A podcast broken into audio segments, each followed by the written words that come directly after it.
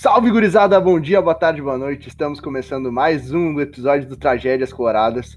Nessa semana de Clássico Grenal, que o Inter conseguiu perder chutando duas bolas a gol, pelo menos, né, Marcel? Já, já deu uma, uma aliviada no que foi nos outros, nos outros clássicos.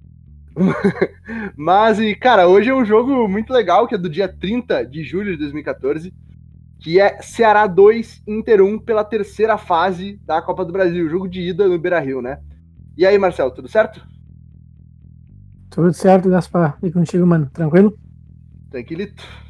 Então, né, cara, vamos lá para esse jogo magnífico, né? Num ano que foi o ano de 2014, o ano da reinauguração do Beira Rio, né? O ano do, do fatídico gol do, do D'Alessandro contra o Penharol, que a gente quer acreditar que foi, de fato, o primeiro gol da história do Beira Rio, mas sabemos que é verdade do novo Beira Rio, mas que sabemos que a realidade é que o primeiro gol foi do Fabrício, né? Uma, uma beleza. Não sei se a gente já falou no podcast, não, não me recordo agora, mas uh, tudo é questão do jeito que a gente fala, né? Uh, quando a gente fala o primeiro gol do Beira Rio pós-reinauguração, é o gol do Alessandro. E é esse o termo que a gente usa. O primeiro gol pós, pós-reinauguração. É verdade, cara. Aquele jogo contra o Caxias lá, que pra quem não lembra, tinha só 15 mil de capacidade, né? De 15 mil pessoas, porque foi reduzida a capacidade por conta do. De, enfim, o, Era... certeza sobre o Beira Rio estar apto ou não, né? É que na verdade era aqueles eventos testes da FIFA, né? Então uh, começava com poucos e era, a tendência era ir aumentando. Assim. Perfeito, cara, é isso aí. E, cara, esse jogo do Inter é, foi muito emblemático, né? A gente veio de uma Copa do Brasil, onde na primeira fase a gente goleou por 6 a 1 Remo, lá no Pará, né? Os gols do Inter foram marcados pelo Fabrício Rafael Moura, daí teve um gol contra, o Arangues fez de pênalti. O segundo Marcel foi uma narração do Paulo Brito, né? Emblemática. Um gol de falta do Alex e um gol do He-Man. Cara, uh, duas coisas aí. A primeira é que a gente se vingou do Remo, né? Daquela eliminação na Copa do Brasil de. Me ajuda, Gaspo, 2003? 2003, 2003. 2003. E a segunda é o pênalti do Arangues. Uh, a cara, a TV focou no Arangues assim e não mostrou o pênalti. E aí o Paulo Brito ficou todo bugado. Ele já é todo bugado na rua, né? Ele ficou mais bugado ainda. Então, cara, se quem não tiver nada pra fazer, procura aí os gols de Inter e Ceará com a narração do Inter e Ceará. De Remo e Inter com a narração do Paulo Brito, que, cara, vocês vão dar risada. Cara, o Paulo Brito é um ser humano emblemático. Inclusive, saudades, Paulo Brito. Gosto muito do Lucianinho, confesso que eu gosto, sou um fã do Lucianinho. Mas, cara, a narração do, do Paulo Brito era emblemática, ficou marcada na minha infância inteira, na minha adolescência também. Então, eu sinto falta do nosso querido Finuto Minal, chamado Paulo Brito. Cara, como é que tu gosta do Lucianinho, cara? Não, cara, é que eu não, não posso falar que eu não. Eu gosto do cara, uma pessoa, Lucianinho, né? Mas narrador não é tão bom mesmo. Felizmente. Ah, pera talvez... que ele. Pera que ele era gente boa, eu lembro dele na. Quando ele era repórter de torcida, lembra? Bah, ele era um cara muito massa e super competente. Mas aí acho que não deu muita liga como narrador. É verdade, isso, isso é real. É um cara muito competente, um cara incrível. Ele, como repórter de campo, de arquibancada, né, quando era na Gaúcha, era excepcional. Tanto que eu, eu não entendi, eu acho que ninguém entendeu por que ele se tornou narrador, né, cara? Não sei o que aconteceu, mas resolveram colocar o Lucianinho de narrador. Não acho que foi a melhor saída para ele. Talvez um dia melhor, a gente queime a língua, a língua, né? Espero, porque eu torço muito por ele. Mas no momento tá complicado, velho. É, uma outra coisa que eu não entendo é por que chamam ele de Lucianinho, né? Deve ser irônico. Deve ser justamente Cara, eu ouvi na rádio, os caras falando Lucianinho, Lucianinho, eu imaginava um repórter de mais ou menos 1,12m e 37 quilos com calça jeans molhada, sabe? E aí o cara é um animal. É, tipo, chamar o Paulão de Paulinho, né? O cara, o tipo... cara é um animal, um físico de um, de um touro, e os caras metem, botaram o nome Paulo, imagina se fosse Paulinho, não ia fazer sentido nenhum. Ô meu, esses dias eu venho e falo, nossa, vou falar um bagulho muito absurdo. Tá ligado o Vitinho? O Vitinho tem 1,80m e o Vitão, o cantor aquele, tem 1,60m e poucos. Ironias do, do, do Cara, a, a, vida é um troço fantástico, né? É, eu, tenho, eu tinha um colega no, no, ensino médio que o, o, apelido dele até hoje é gordo. O cara tem, tipo, é seco, tem 60 quilos, 1,90m, tá ligado? o apelido dele até hoje é gordo. E ele nunca foi gordo. Mas, né, seguimos. Vamos continuar cara, essa trajetória do Inter na Copa do Brasil. Quer falar mais alguma coisa aí, Marcelo? Não, não, só porque tu citou o 6x1 contra o Remo ali na primeira fase. Na época, uh, o Inter jogou fora de casa esse jogo e quem jogava fora de casa na primeira e na segunda fase, se vencesse por dois ou mais gols de diferença, classificava direto, sem precisar do jogo da volta, né? Que foi isso que o Inter fez. Classificou para a segunda fase para jogar contra o glorioso Cuiabá. É, jogamos contra o Cuiabá e conseguimos empatar o jogo de ida com o Cuiabá, com o gol do Rafael Moura. Daí, graças a Deus, a volta nos, nos salvou, né, cara? Que foi 4 a 1 pro Inter no Beira Rio. E um jogo exímio do Colorado, né? Gols de Alex, Rafael Moura, Alex de novo e Fabrício, né, cara? É, esse jogo contra o Cuiabá, o primeiro jogo foi muito complicado, o Inter não jogou nada, saiu perdendo, o Cuiabá errou sem goleiro, uma confusão aí. Depois dos 40 do segundo tempo, o Rafael Moura empatou. E aí trouxe o gol fora pro Beira Rio, pelo menos, e aqui ficou mais tranquilo. O Inter fez 4 a 0 e o Cuiabá fez um golzinho de honra no finalzinho do jogo. É, graças a Deus não salvou da humilhação de ser eliminado pro Cuiabá, o que não adiantou de nada. É, que eu ia, que eu ia falar. Pro outra capital, né, Marcelo? Sim, que eu, que eu ia falar, tirou a humilhação de ser humilhado pelo Cuiabá e nos levou até a humilhação de ser eliminado pelo Ceará pela segunda vez na história. É, eu falei capital, mas será um estado, né? Capital, capital Fortaleza, perdão. Sou um geógrafo. Ah, fica tranquilo, ninguém estuda geografia aqui. mas, cara, a gente chegou, fez toda, todo esse enredo, né? Como é de. Só um parêntese, só um parêntese pra quem não sabe, o Gaspa fala licenciatura em geografia, tá? É, sim, eu já tô acostumado com bullying, cara. Aliás, geógrafo é pior. Eu tô, eu tô pra te dizer que geógrafo é a pior profissão que tu pode escolher na tua vida porque tu estuda cinco anos para as pessoas te perguntarem só sobre os capitais e para tu ganhar 1.200 como contratado do Estado. então, é uma coisa maravilhosa, assim. E é isso, fica a minha crítica a ele, de geografia. Fica o desabafo aí. É, se vocês pensam assim, pô, vou fazer geografia porque eu gosto do curso, cara, vou dizer, só se tu ama muito, não faça se for pelo emprego. Mas... Tragédias geográficas. Tragédias geográficas, isso aí, muito bom. Parabéns, Marcelo. Mas, cara, chegamos aqui na terceira fase né, da, da Copa do Brasil. Trouxemos todo o enredo dessa Copa para o Inter e que acabou para nós como nós já imaginávamos, né, cara? Querendo ou não, todo Colorado sabe que a gente vai ser eliminado por um time pequeno. E não querendo menosprezar o Ceará, mas o time do Inter era muito melhor. E a gente vai provar isso com as escalações, né, Marcelo? Se tu quiseres escalar o Inter aí para nós. Cara, se eu escalar o Inter, eu não vou provar que ele é muito melhor que o Ceará, não. Mas tudo bem. Vamos lá. Dida no gol. Gilberto, que acabou de ser vendido pro Benfica do Jorge Jesus. Mas na época ele era muito milhões. ruim. 20 milhões de reais o cara foi pra lá, velho. 20 Sim, milhões. Na, na, época ele era doente, agora ele é só um pouquinho doente. tá? Dida, Gilberto, Paulão, Juan e Fabrício. Williams, Cláudio Vink improvisado no meio-campo, porque o Inter não tinha o Arengues, substituto do Arengues era o Cláudio Vink improvisado.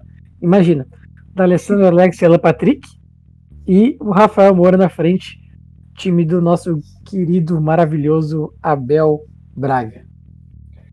Sim, e esse jogo é um retrato do Abel Braga, porque o Inter sai perdendo e ele coloca o quê? Dois atacantes, né? que é o Luke, Martin Luke, o famoso Martin Luke, que não é um pior Martin da história do Internacional. Graças a Deus nós temos o Sarrafiori que conseguiu esse feito de ser pior que o Luke. Mas, cara, também entrou o cara que foi vítima de um tênis na arquibancada do Beira Rio, o Wellington, Wellington Paulista, ó, eu ia falar Wellington Silva.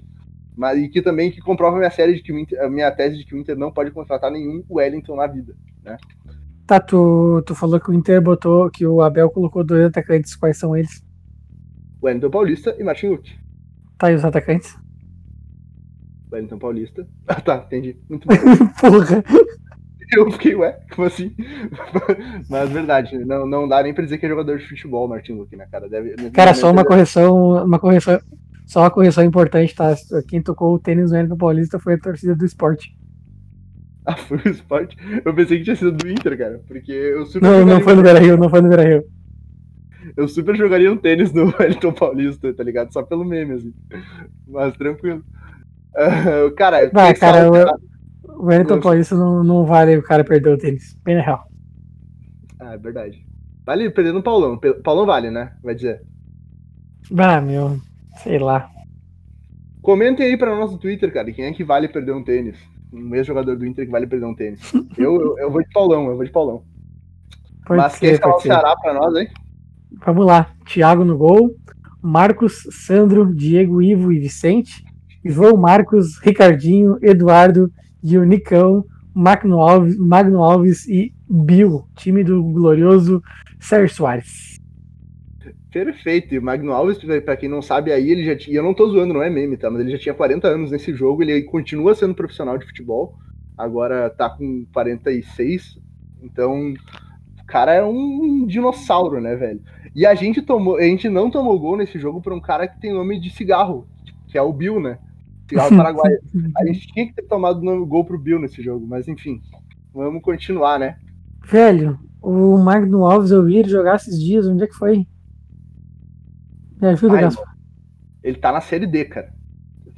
Mano, mano, mano, se não me engano, ele tá no. Ele, ele foi vice-campeão do, do Campeonato Baiano agora, perdendo nos pênaltis pro Bahia. Eu não sei nem qual é o time dele. É, é verdade, tá no time da Bahia. Isso é verdade. Cara, então, se não me engano. Olha, pode ser que eu esteja enganado, mas se não me engano, ele foi vice-campeão baiano agora no, no, fim, no, no fim de semana. É, cara, ele tá jogando no Alagoinhas. Alagoinhas. Não. Não. Sei lá, sei lá. Sei lá, cara, sei lá, ele. Não, mas, mas aqui, ó, Deixa eu ver se é o Alagoinhas mesmo. A gente tá fazendo uma pesquisa ao vivo para vocês aqui. E é Atlético de Alagoinhas, que é da Bahia, não é de Alagoas. Então, perfeito, o Marcelo acertou. Ele jogou a final do Campeonato Baiano contra o Bahia. Meus parabéns pro Marcelo. Meu Deus do céu. Eu assisti, eu assisti uma parte desse jogo aí. Mas é isso, cara. Quer começar o jogo para nós aí?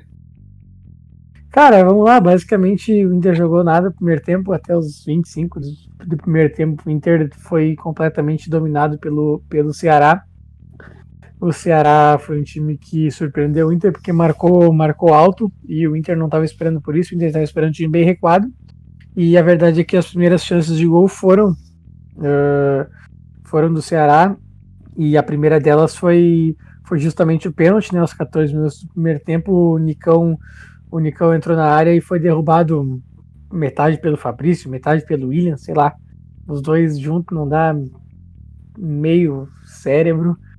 Fizeram pênalti, o glorioso Magno Alves bateu no canto direito e o Dida defendeu. Magno Alves bateu e o Dida defendeu. Essa frase podia ser de um jogo dos anos 90 facilmente, mas era de 2014.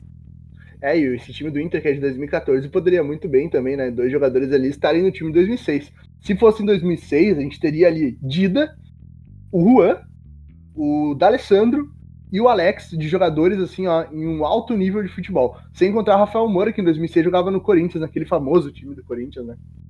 Mas era um time Não, bem. O Alex bem até tava no Inter 2006, né? É, tava já no Inter, né? Tava no Inter. Sim. Se fosse. Imagina só aquele time massa do Inter 2006 botando Dida, Juan e o D'Alessandro ainda. Daí era uma loucurada.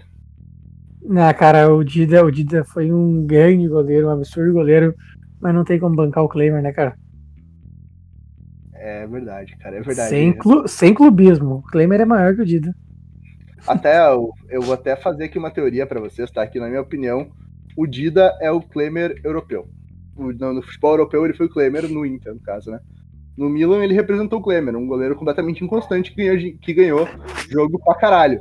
E sim, podem me xingar aí, podem xingar, podem fazer de tudo que eu não vou mudar essa minha opinião. O, o Dida foi um goleiro inconstante, é isso? O Dida foi um goleiro inconstante. Foi um goleiro inconstante.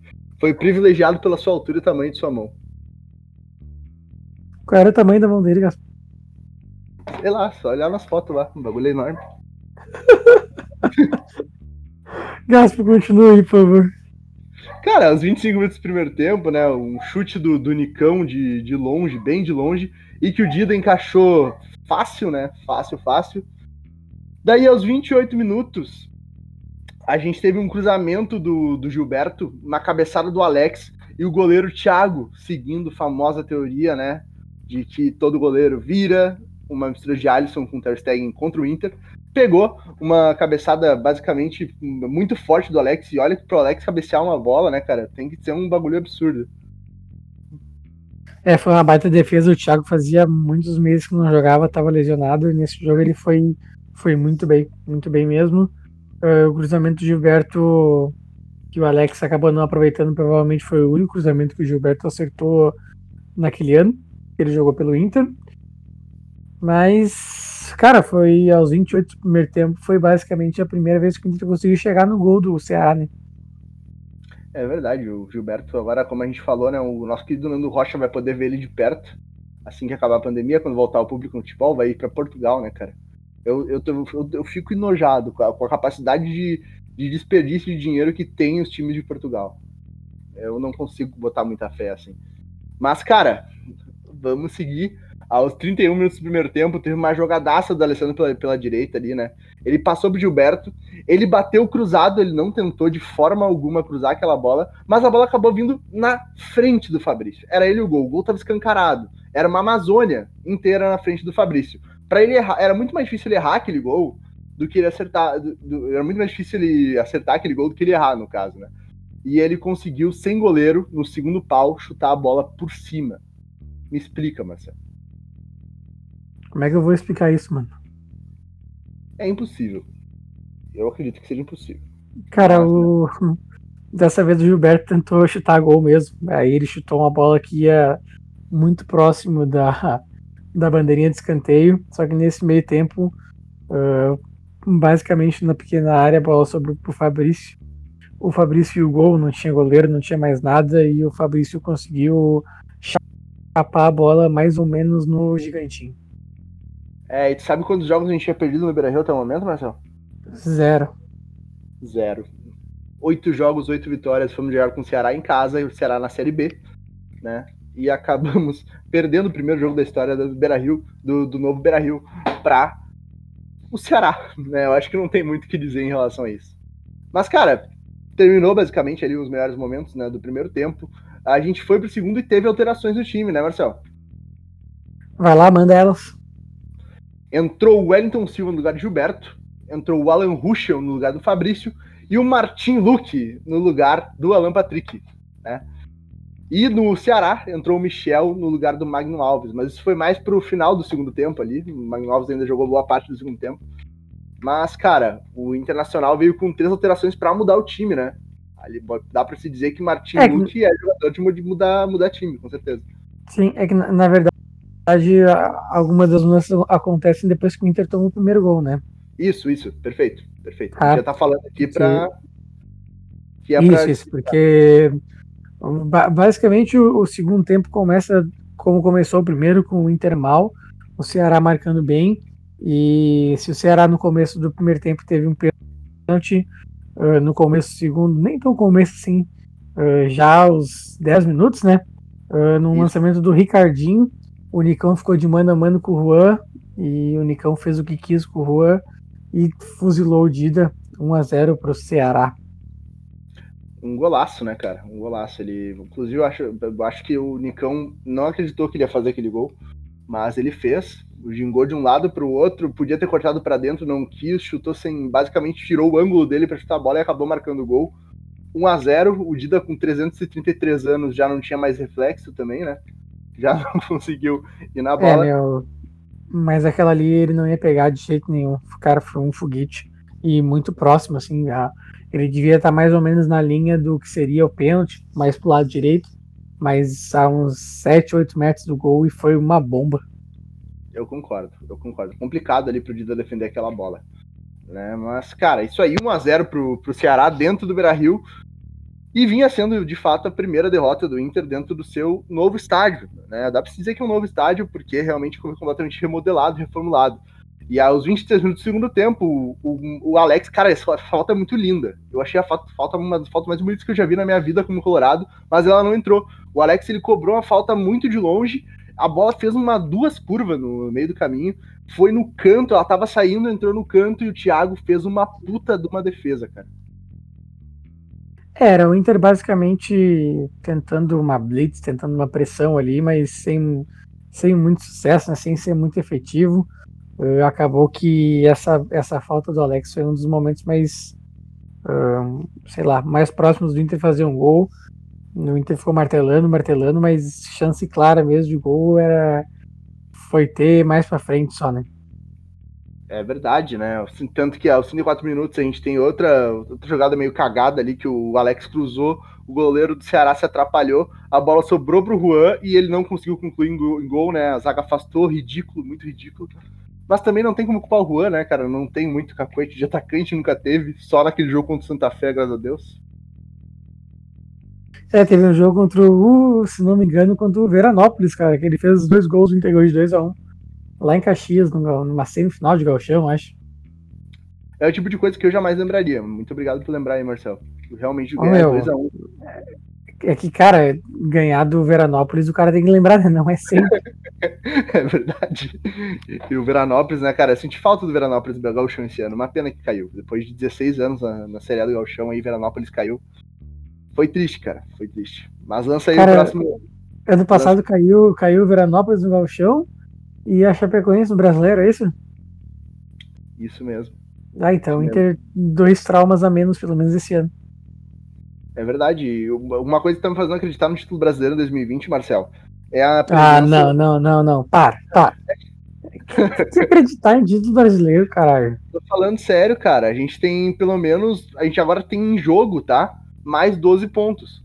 Concorda comigo? Porque o Cruzeiro tá na B e a Chapecoense tá na B. Então a gente pode disputar ainda 12 pontos. Não, o Cruzeiro a gente ia bem. Não ia bem, cara. A gente não ganhava no não, Mineirão. Ah, no Mineirão não, no Mineirão não. Mas no Beira Rio a gente ganhava. Cara, o Cruzeiro no Beira Rio também a gente ganhava, a gente ganhava às vezes, mas tinha, mas tinha umas coisas imponderáveis que aconteciam com o Cruzeiro no Beira Rio, que era, por exemplo, o Lucas jogar bem e a gente não ganhar o jogo.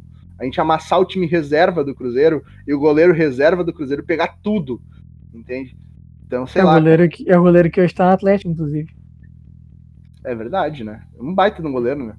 Ele, é um baita goleiro. Cara, eu tenho um, é um mau caráter, né, velho? Ah, eu odeio esses caras que saem do, do, do time e vão pro rival. Nada contra o Dida que fez isso, né? Eu só gosto de vir pro Inter. É, inclusive o Ferreira, atacante da base do Grêmio. Se quiser vir pro Inter, eu vou super bem receber. Nada contra. Mas ainda bem, jogador. Ainda, ainda bem que tu mencionou isso, porque senão eu ia perguntar se tu odiava o Tinga. Não, não, o Tinga, se é, se é pro Inter eu gosto. Mas se é ah, contra entendi. o Inter eu gosto. Sacou? Faz sentido. Mas também não foi transferência direta do, do Tinga, né? Como é que é? Não foi, não foi transferência direta do Ah, Tinga, sim, sim, sim, sim. Mas enfim, meu, lance o próximo lance pra nós, nessa. É que na, na verdade, tudo que não. Basicamente tudo que não aconteceu no jogo aconteceu nos últimos cinco minutos. O jogo ficou muito massa, porque ficou um apelado do caralho aos 46 do segundo tempo, estava 1x0 ainda. O Williams foi tentar sair jogando, errou o passe normal. Uh, a bola sobrou pro Bill, o Bill estou cruzado, rasteiro, e o Dida fez uma defesa, uma boa defesa, ele encaixou uma bola difícil. Na continuação da jogada, uh, o Inter foi pro contra-ataque, o D'Alessandro cruzou uma bola para a área do, e o goleiro do Ceará, que tinha estava muito bem no jogo, uh, acabou socando a bola exatamente onde estava o Ruschel, o Alan Ruschel dominou no peito e chutou na gaveta 1 a 1 e foi o único gol do Alan Ruschel com a camisa do Inter. E que golaço, né, cara? Que golaço. Aliás, o Alan Ruschel, se não me engano, ele, ele jogou muitos jogos pelo Inter e fez performances terríveis, né, pelo, pelo Inter nesse ano, cara. É um cara que não jogou muito bem no, no, no Inter, Inclusive, ele conseguia ser reserva do, de quem era do Fabrício, que ele era reserva, ou do Gilberto? Acho que era do, do Fabrício, do Fabrício, Fabrício. Fabrício. Ele conseguiu ser reserva do Fabrício, né, cara? Então isso explica muito o Ruschel, mas que nesse jogo realmente pegou uma bola espetacular, né? Fez um golaço. Que foi um dos gols mais inúteis da história do Internacional, junto ali na, naquela. Na, junto na mesma galeria do, do gol do Lisandro Lopes contra o Tigres, né? é, meu, porque na saída de bola, o Inter tava comemorando o gol ainda, totalmente desarrumado. Uh, o Nicão recebeu, sei lá, não, não sei nem como explicar esse gol, porque o Nicão recebeu a bola na saída de bola, literalmente. Ele recebeu a bola e deu um passo para frente. O Ricardinho só driblou o Paulão, passou pelo Paulão, estou cruzado sem chance perdida, tipo 30 segundos depois do gol do Inter. Cara, e foi muito triste, né, velho? A gente tem a história de um amigo, inclusive, que estava no estádio, era o seu primeiro jogo no Novo Beira Rio. e acabou levando essa ducha de água fria, né? Se bem que eu também já ia sair puto com um empate, né, cara? Eu acho que uma derrota com o Ceará, time da Série B do Ceará, já foi suficiente, né? Cara, Mas... um, deta um detalhe desse lance é que o jogador do, Vitó do Vitória, o jogador do Ceará que fez o gol, na hora que a bola saiu, que, que, que o Ceará saiu com a bola, ele já estava no campo de ataque do Inter. Então o gol deveria ter sido anulado, mas acabou que ninguém viu esse lance na, na hora, esse, esse, essa infração na hora. A gente acabou tomando o gol. Uma cagada de coletiva, na real, cagada do Paulão, cagada do, do Gilberto, cagada do Vink. Cara, foi. Cara, que, que gol bem bosta esse, real.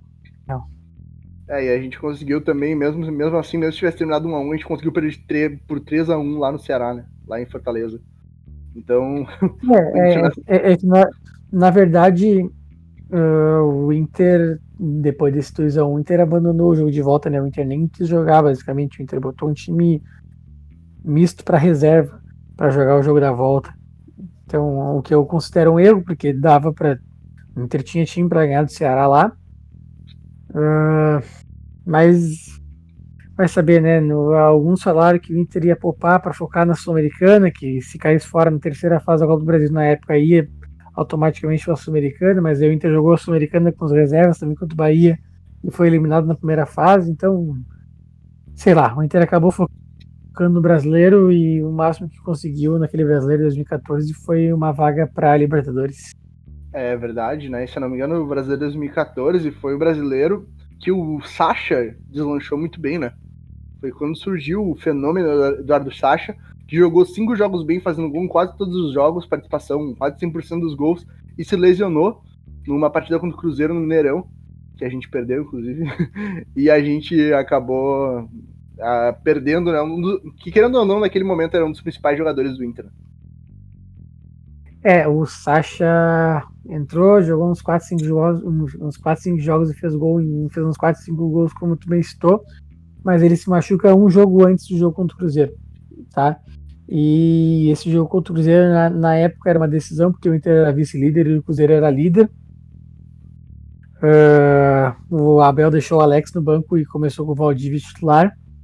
O Arangues entrega o primeiro gol, depois o Inter toma o segundo. O primeiro tempo termina 2x0 o Cruzeiro em uma roda.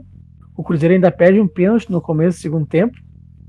E aí o Alex entra, faz um puta de um gol pega o D'Alessandro dá uma bola para ele, arranca dribla dois, dá um chute na gaveta, mas aquela derrota acabou nos custando o campeonato naquele ano. É, porque aquele foi, foi a derrota que nos broxou, né, cara? Essa é a realidade. Exato. Mas, mas velho, vamos, vamos então fazer uma retrospectiva desse time do Inter 2014, já que a gente já falou um pouco, né? Como nós já, já dissemos, foi o ano da reinauguração do Beira-Rio, o gol do Fabrício, famoso contra o Brincadeira, o gol do Alessandro contra o Penharol, ele decretou a volta do Beira-Rio, né? o final, o final do que a gente pensou que seria o final de uma melancolia, né, por não ter estádio, mas não tinha noção do que, do que vinha por vir, né? Mas, cara, uh, em seguida a gente, a, a, gente também, né, foi tetracampeão gaúcho, com a famosa vitória na Arena, a única vitória na Arena que o Inter fez até hoje, com dois gols do He-Man, que era um time muito bom aqui. Eu gostava desse time do Inter com Alan Patrick, uh, Alan Patrick e Alex, gostava bastante. E o 4x1 no centenário, né? Que era para ser 4x0, a gente tirou o pé e ainda fez um gol contra o Hernando, né? No, no, jogo, no jogo ali. E, cara, o, depois é, a gente ainda lança. lança. Essa formação com o Alan Patrick no time junto com o Alex e com o D'Alessandro na, naquela linha de três ali foi foi no Grenal da Arena que ela surgiu, né? O Inter, o Inter jogava com o Jorge Henrique e não com o Alan Patrick. Uh, o Grêmio saiu na frente com o gol do Barcos. E no segundo tempo o Abel tirou o Jorge Henrique, botou o Alan Patrick. O Inter botou o Grêmio na roda, virou o jogo para 2 a 1 E aí, como tu bem citou, teve 4 a 1 no centenário na volta. Aliás, o Inter deve ser o único time que ganha um clássico e um título contra o seu maior rival, ganhando de 4 a 1 e o cara termina o jogo puta cara, né? É verdade. Bah, meu, terminou o jogo eu queria matar os jogadores do Inter, porque era 10 minutos do segundo tempo, tava 4 a 0 e tava um rodopio e tiraram o pé, tiraram o pé nitidamente, o cara foi foi vergonhoso. O Inter até, o Hernando até fez um gol contra, mas era jogo para ser 6, 7 e o Inter poupou o Grêmio. E a verdade é que, bom, a história nos mostrou que não dava pra poupar ninguém, né? Espero que se um dia isso se repetir, cara, a gente meta uns 20 a 0 nesses filha da puta, sinceramente. Mas é verdade, eu tava nesse jogo no Centenário, inclusive, né? Inclusive a torcida do Inter começou, quando, quando fez o gol contra, começou a gritar o nome do Paulão, achando que o Paulão tinha feito gol contra, com forma de ironia, né? Porque, enfim, foda-se. Mas, mas vamos lá, o, daí teve essa eliminação pro Ceará na terceira fase da Copa do Brasil. Fomos eliminados, como o Marcel bem disse anteriormente, pro Bahia na primeira fase da Sul-Americana, que ninguém entendeu o uso dos reservas nesse, nesse confronto, né? Eu tava querendo muito jogar uma Sul-Americana, que na minha opinião, como Colorado, foi um dos títulos mais a fuder que eu já, já presenciei, gostei muito do Sul-Americano. Sim. E, cara, em seguida, a gente terminou em terceiro no Brasileirão, né? Se classificou pra filha da puta da Libertadores 2015, que nos causou tudo que causou até hoje, né? A gente teve, nesse ano, 2014, também a gente teve a primeira vitória na Vila Belmiro, dois gols do Arangues, né, Marcel? É isso aí. Uh, não, só para um dado que, curiosamente, hoje uh, faz seis anos que o Inter ganhou o Grenal do Brasileirão em 2014 no Beira-Rio. 2 a 0 gols do Arangues de cabeça e do Claudio Vink. Hoje, dia 10, né, a gente está gravando na segunda-feira. E por coincidência, esse tinha na época era o nono jogo seguido do Inter sem perder pro Grêmio Grenal. Que tristeza, eu não queria ouvir isso, cara. Sabe como é que, sabe como é que terminou essa, esse jejum do Grêmio, hein? Quanto? No Grenal de 4x1, aquele da La Ruiz. É verdade. É verdade. Será que na Libertadores eles vão meter 4x1 neles? Não. Nem risco, velho. Essas porra aí se cagando pra Grenal, vai tomar no cu. Mas seria uma coincidência, né, Marcel? Nove jogos, eh, o Inter ganhou, o Inter tava nove jogos sem perder, ganhou de 2x0 no Beira Rio, foi jogar fora, meteu, foi jogar em casa, meteu 4x1. Pode ser que agora com o Grêmio também é a mesma coisa, né? O Inter meteu 4x1. É, um, um, detalhe, né? O, o, Inter, o Inter tirou o pé naquele galchão que tava 4x0 com 15 minutos do segundo tempo. E o Grêmio fez 4x1 no Inter fazendo dois gols depois, um gol, se não me engano, depois dos 35 e o outro gol depois dos 40 do segundo tempo. E o Grenal do 5x0 é a mesma coisa, né? O Grêmio pisa no acelerador até o fim do jogo, coisa que o Inter devia ter feito tanto em 2014 quanto em 2018, né? em 2008, né? Porque em 2008 no Beira-Rio, o primeiro tempo terminou 4x1 pro Inter. Verdade. 2008. Cara, eu não entendo essa, essa ideia de treinador de ter pena de rival. É, assim, uh, em 2008 se não me engano, é o Klemer que dá, que dá uma entrevista pro Voz do Gigante e ele fala que o Tite pediu para parar. Tá? É. E 2014, tu vê que o Inter para, tem uns papos que o Barcos falou com o D'Alessandro, enfim. É, a verdade é que não pode parar, né? O, o respeito que tu pode mostrar pro teu adversário é tu jogar sério o tempo inteiro, se aproveitar, porque faz parte, né? Tem que ah, entrar pra história, não, entra pra história. Não, ô Marcel, com todo, com todo respeito, mas assim, ó, respeito pro Grêmio de cu é rola, tá? Tu respeita rival quando acontece uma tragédia real, assim, de tipo, sei lá, morreu alguém, tu vai lá e coloca, ah, não sei o que, meus pêsames, isso concordo super. Mas não passa com o Grenal, que é um de futebol, cara. Tu tá ganhando de 4 a 0 tá, tá, tá metendo um bolo igual fez em 2014, e tu tira o pé, meu velho. Eu, eu não digo que o 5x0 foi merecido, porque ninguém, nem o pior pessoa do mundo merece, só o Grêmio. Mas, velho, ah, me dá um ódio só de lembrar disso, que eu, que eu, não, eu não vou te dizer que, que é complicado. É complicado. Mas. Cara, uh, 2014 também foi o ano que tivemos um, um Rafael Moura exercendo a tarefa de ser goleiro do Inter por, algum, por um jogo. Ele foi segurança de árbitro também em 2014. A única coisa que ele não foi foi centroavante. é verdade. Não, tô brincando. Eu não, eu não podia perder essa piada, mas o 2014 do Rafael Moura foi o melhor ano dele com a camisa do Inter. Não foi um ano maravilhoso, mas foi o melhor ano dele com a camisa do Inter. É, cara, o ano 2014 do Rafael Moura nos rendeu a única vitória na arena até, até hoje. É, é verdade. Mas, enfim, eu concordo. O Rafael Moura não foi muito bem aqui na passagem dele pelo Inter. Ele se arrastava em campo. E também. Né? Não, era horrível, era horrível. E, e ficar mais impedido que o parede. Não, possível. Ô, velho, também em 2014, já que estamos relembrando bobagem aqui, teve aquele jogo glorioso contra o Goiás, que entregou de 1 a 0 o gol de bicicleta do senhor Paulo Marcos, também conhecido como Paulão. Ou é Marcos Paulo, nem sei o nome do Paulão, mas. Não sei também, cara. O que eu sei é que o Paulão, se não me engano, nesse gol ele foi comparado com o Garrincha ou foi no jogo contra o Corinthians que ele foi comparado com o Foi no jogo contra o Corinthians. Pode crer, porque eu lembro. O jogo da meia-lua. Não viu Garrincha? Então venha ver Paulão. Cara, que raiva. Que raiva. Que horror. Que horror. Em seguida, Marcel. Sei lá, meu. Tem, tem, o, tem o jogo. Os, os dois jogos que classificam o Inter para Libertadores em casa, né? A vitória 3x1 contra o Palmeiras.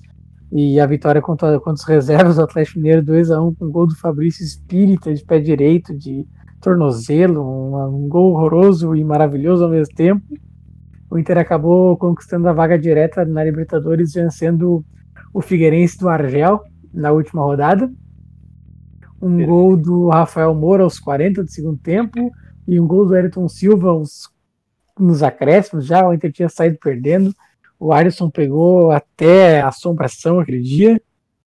E o Inter acabou classificando direto para a fase de grupos da Libertadores 2015, que teve Strongest, teve Universidade do Chile e teve. Qual é o outro? Qual foi o outro? E o Emelec, normal. E o famigerado Emelec do Bolanhos, que cobrou aquela falta bizonha. É verdade. E ah, aquela Libertadores foi uma merda. Mas enfim, papo pra é, outra hora. É, foi boa até as quartas de finais, né? Até as semifinais ali, porque a gente, a gente teve uma melhor atuação do Inter em 2010 pra cá, eu acho, naquela Libertadores, que foi o 4 a 0 na Laú, fora de casa, né, cara? Com o patrocínio do Johnny Herrera. Mas ah, daí, pior. como tu bem disse, é um. Pra relembrar, talvez um 5 a 0 Chapecoense. Ah, não, 5 a 0 Chapecoense foi em 2014, né? Não dá pra relembrar. Sim, foi, é, foi, foi nesse ano. É, é. Mas dá pra gente fazer um 2015 que não seja Inter Tigres, se daí a gente quer armar alguma coisa especial, né, Marcel? Mas, vamos dar ali. Aproveitando que Jefferson Teles nos ouve neste momento, Jefferson, por favor, dê uma entrevista para nós sobre Inter e Tigres. Por favor, cara, por favor. A gente promete que a gente não, não vai ser muito, muito babaca. Eu, eu não eu... prometo nada. é, eu, eu, prometo, eu sou um cara que eu sei me controlar, exceto quando o Inter perde Grenal. Daí eu não sei. Mas vamos lá então, Marcelo, vamos partir para o encerramento desse nosso querido, lindo, maravilhoso podcast. Vambora, né, meu? Um grande abraço para ti, te cuida, beijo na família e abraço. Isso aí, não se esqueçam, cara. A gente tá cada vez crescendo mais aqui no, no Spotify. Uh, sigam o Spotify aqui, compartilhem com os amiguinhos que gostam de sofrer com o Inter. Segue eu e o Marcel lá nas redes sociais, arroba Guirridamé e arroba Bruno Gaspareto. Segue o, Twitter do Inter, do, tragé do Tragédias, do Inter não, né? Mas do Tragédias Coloradas, que é arroba Tragédias Inter lá no Twitter também. Mas segue o Twitter do Inter também. É, segue o Twitter, o Twitter, do Inter que é importante, né, cara? Se bem que eu tô tão puto com esses merda, porque não vou fazer propaganda. Ô, Gaspar, Mas... a, gente, a gente passou também das duas mil. Nem sei como é que chama no Spotify, não é visualizações, é. Reproduções. É, reproduções. É que eu não gosto de falar reproduções. É que reproduções parece outra coisa, né? Sei lá. Mas é isso, cara. Passamos de duas mil, vamos falar visualizações né, no, no, Spotify. Muito massa que vocês estão curtindo. A gente tá recebendo cada vez mais feedbacks legais. Agora ao todo são cinco. Então, muito massa. Valeu mesmo, gurizada. E isso aí. Sigam nós lá no Twitter, continuem escutando os, os, os outros episódios também. E até a próxima. Falou! Beijo.